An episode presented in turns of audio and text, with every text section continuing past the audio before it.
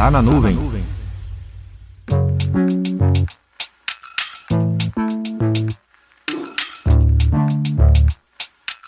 Quando estava implantando o System Center Operations Manager 2012 R2 em um grande cliente aqui da região Norte e Nordeste, em determinada fase do projeto percebemos que existia um erro no gerenciamento dos servidores Linux. Essa falha foi percebida pouco tempo depois de ter configurado o agente de monitoramento. O SCOM, como é conhecido o Operations Manager, é um componente da família System Center. Ele é responsável pelo monitoramento do data center, tanto para servidores, ativo de redes e uma gama de aplicações.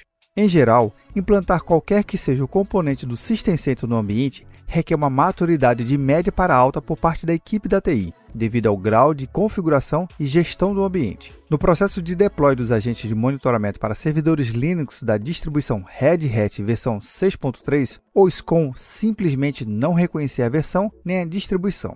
Revisamos toda a documentação oficial e chegamos até abrir o pacote RPM e atestamos que a forma como a distribuição 6.3 se apresentava era realmente diferente das outras versões. No final não teve jeito, abrimos um suporte com a Microsoft e escalamos para o time de desenvolvimento do produto. E depois de um tempo foi lançado um KB de atualização do bug e o projeto continuou normalmente. E a nuvem? Se eu tiver um bug no meu provedor de cloud computing, como posso ter suporte? Bug em cloud é coisa bem mais difícil de se ter e existe um motivo para isso, mas esse tema fica para um outro episódio. O que você tem que ter em mente é que, mesmo em nuvem, seu projeto deve contemplar horas de suporte mais avançado. No Microsoft Azure, tem cinco tipos diferentes de suporte. Na transcrição desse programa, você vai encontrar o link da tabela comparativa entre cada plano. Leia e compare qual é o melhor plano para o seu projeto.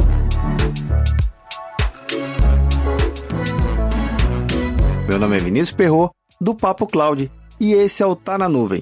Acesse papo.cloud para esse e outros conteúdos.